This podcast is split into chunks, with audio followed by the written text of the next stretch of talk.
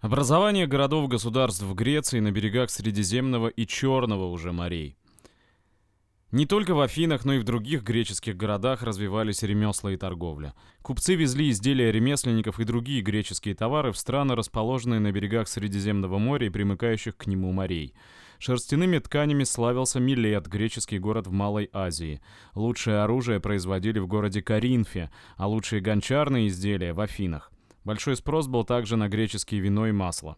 С ростом в Греции Демоса обострялась его борьба с аристократами, доходившая до кровавых столкновений. Во многих областях Демос добился отмены долгового рабства и получил право участвовать в народных собраниях. В других областях господствовали аристократы.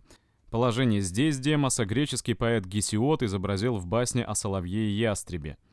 Ожесточенная борьба между Демосом и аристократами, а также недостаток в Греции земли заставляли многих греков покидать родину. Гесиод писал, что бедняки уезжали, чтобы от долгов освободиться и голода злого избегнуть. Когда побеждала знать, ее противники вынуждены были бежать, спасаясь от мести победителей. Демос, добившись власти, изгонял враждебных ему аристократов. «Я на корабле беглеца пышный мой дом променял», — писал изгнанный аристократ. Спартанцы учились говорить кратко и точно. Краткую и ясную речь мы называем лаконичной, то есть такой, какая была в лаконике.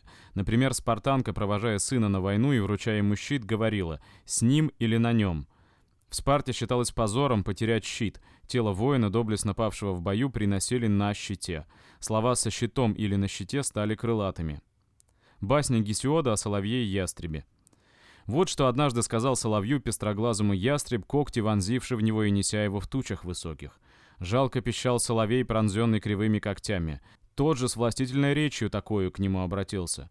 «Что ты, несчастный, пищишь? Ведь намного тебя я сильнее. Как ты не пой, а тебя унесу я куда мне угодно. И пообедать могу я тобой, и пустить на свободу». Основание колоний. Греческие торговые города стали создавать свои постоянные колонии на берегах Средиземного и Черного морей. Город, основывавший колонию, снаряжал целую флотилию военных и торговых кораблей. Колонисты-переселенцы собирались из разных областей Греции. Это были крестьяне, потерявшие землю, ремесленники и купцы, надеявшиеся найти в колонии хороший сбыт своим товарам, люди, вынужденные бежать из родного города. Особенно много колоний основал город Милет – в чужой стране греки захватывали земли возле удобной бухты или в устье реки. Здесь они строили город и окружали его крепостной стеной. Далеко от моря они не удалялись. Если рядом с колонией жили местные племена или народы, то греки старались установить с ними хорошие отношения. Жизнь в колониях. Колонисты устраивали мастерские, обрабатывали около города поля, сажали виноград, разводили скот. Они торговали с местными племенами, главным образом со знатными людьми, желавшими приобрести красивые греческие вещи. В обмен на греческие изделия колонисты получали рабов и другие товары. Они обращали в рабство и захваченных силой местных жителей. Часть рабов оставляли в колониях, а часть отправляли для продажи в Грецию. В 8-6 веках до нашей эры образовалось множество греческих колоний на морских побережьях от Кавказа до Испании. Некоторые из них не уступали по величине городам самой Греции. Колонии поддерживали тесные связи с городами-основателями и называли их «мать-город». Греческие города-государства.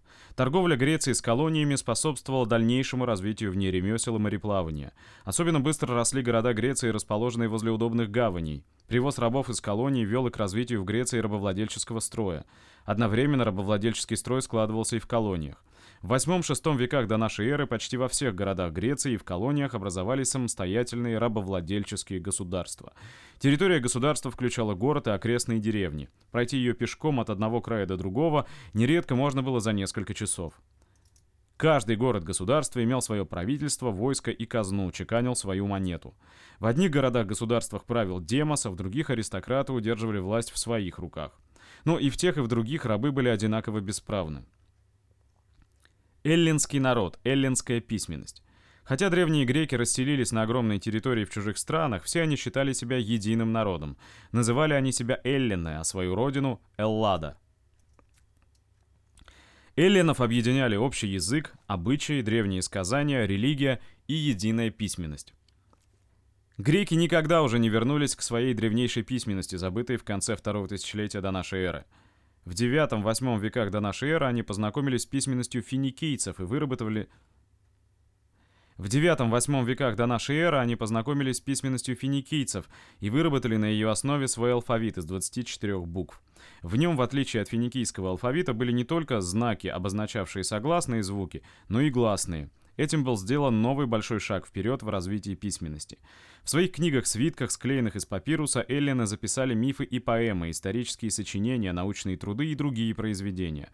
Они очень любили, переписывали и берегли книги. Благодаря этому мы многое узнали об истории и культуре древней Эллады. Археологические раскопки греческих колоний на юге нашей страны – на берегах Черного и Азовского морей сохранились развалины городов, основанных древними греками, а в степях курганы, насыпанные жившими здесь в древности племенами скифов. Археологи раскрыли остатки крепостных стен, храмов, целые кварталы жилых домов. Они нашли монеты, изделия ремесленников, высеченные на камнях, надписи на греческом языке. Сейчас многие места раскопок превращены в музеи под открытым небом. Крупнейший из них находится в Крыму, около Севастополя, город Херсонес, на месте Керчи, город Пантикопей, а также недалеко от Одессы, город Ольвия. Раскапывая скифские курганы, археологи находят погребения вождей со множеством золотых и серебряных украшений и сосудов, сделанных греческими мастерами. Развитие рабства в Греции и возвышение Афин в V веке до нашей эры. V-IV веках до нашей эры рабовладельческий строй в Древней Греции достиг наибольшего развития. Благодаря труду многочисленных рабов и бедняков процветало сельское хозяйство, ремесло и торговля. Самыми могущественными греческими городами были Афины и Спарта. Греко-персидские войны. Марафонское сражение. В начале V века до нашей эры греческому народу угрожало порабощение. Персидский царь Дарий I завоевал часть островов Эгейского моря – его восточное и северное побережье и разорил находившиеся здесь греческие города, чтобы подчинить всю Грецию. В 490 году до нашей эры войско персов переправилось на кораблях через Эгейское море и высадилось в Аттике, на Марафонской равнине, всего в 42 километрах от Афин. Быстро собралось афинское войско. В нем было 10 тысяч тяжело вооруженных пехотинцев. Тысячу воинов прислал на помощь небольшой город Платеи. Во главе со стратегами войско выступило к Марафонской равнине. С окружавших ее холмов открылся афининам вид на лагерь персов и на их вытащенные на берег корабли. Войско персов было значительно многочисленнее афинского. Заняв позиции на холме, греки преградили врагу путь к Афинам. Около недели противники простояли друг против друга. Наконец, афинское войско, построившись фалангой, двинулось на равнину. Мужество и силу придавало грекам мысль, что они сражаются за родину, за жизнь и свободу матерей, жен и детей. Командовавший афининами опытный стратег Мильтиад сосредоточил главные силы войска на краях фаланги.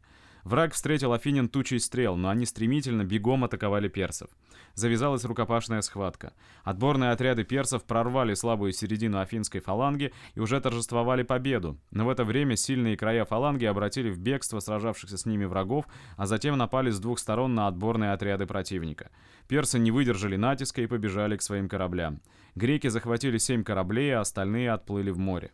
Один афинянин, желая скорее принести своим согражданам радостную весть о победе, пробежал 42 километра от марафона до Афин. Вбежав в город, он воскликнул «Радуйтесь, афиняне, мы победили!» и упал мертвым.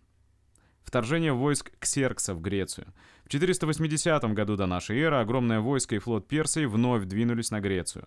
Во главе их стоял Ксеркс, сын и наследник умершего Дария I.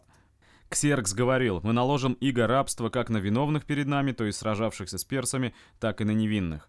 Кроме персов, в войске были воины из покоренных ими народов – египтяне, вавилоняне, греки из Малой Азии и другие.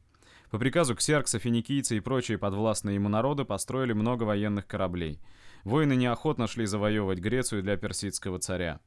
Многие греческие города-государства объединились для отпора вражескому нашествию. Отряды под командованием спартанского царя Леонида заняли узкий Фермопильский проход и преградили путь в Среднюю Грецию. Битва у Фермопил. Ксеркс подступил к Фермопилам. Он отправил грекам послов с требованием сложить оружие. Леонид ответил «приди и возьми». Один из послов, желая напугать греков многочисленностью персидского войска, сказал «Наши стрелы и дротики закроют от вас солнце», — спартанец ответил. «Ну что же, мы будем сражаться в тени». Несколько дней персы атаковали греческие отряды. Военачальники бичами гнали их в битву.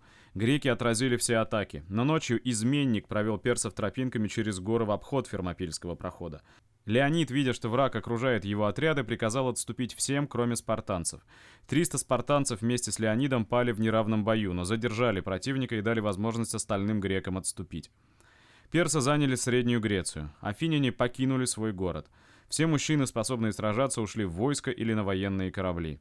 Женщин, стариков, детей и рабов афиняне перевезли в Пелопоннес и на остров Саламин под защиту флота – с кораблей и с острова афиняне видели, как пылал их родной город, подожженный по приказу Ксеркса. Саламинская битва. Объединенный флот греков стоял в проливе между Аттикой и Саламином. Греческие военные корабли имели по три ряда весел с каждой стороны, поэтому их называли триерами. На них было по 180 гребцов и по 20-30 воинов. Греческий флот состоял из 370 триер. Около 200 судов принадлежало афинянам. У персов было 700 судов. Ксеркс, уверенный в победе своего многочисленного флота, приказал ему уйти в пролив и сразиться с греками. Царь, окруженный своими вельможами, наблюдал с высокого берега за сражением. С острова смотрели со страхом на начавшуюся битву старики и женщины. Афиняне должны были победить или умереть. Если бы они отступили, их семьи попали бы в рабство. Когда персидский флот вошел в пролив, греческие гребцы по команде стратегов разом ударили веслами, и их суда устремились на врага. Триеры были подвижнее больших персидских кораблей, приспособленных к плаванию в открытом море. Греческие моряки хорошо знали мели и подводные скалы в узком Соломинском проливе. Искусно маневрируя на своих судах, они ломали весла и пробивали борта у вражеских кораблей. Строй персидских судов нарушился, они садились на мели, разбивались о подводные камни и друг от друга. Греческие моряки потопили множество кораблей противника. Остатки персидского флота отступили. Поражение персидского флота заставило Ксеркса спешно покинуть Грецию с частью своего войска. Он боялся, что греческие корабли преградят ему путь в Персию. В следующем 479 году до нашей эры объединенные войска греков сразились с войском персов, оставшимся в Греции. Сражение произошло около города Платеи. Бой был долгим и упорным. Греки разбили врага и изгнали его из своей страны. Война продолжалась, однако, еще 30 лет. Но теперь она велась главным образом на море.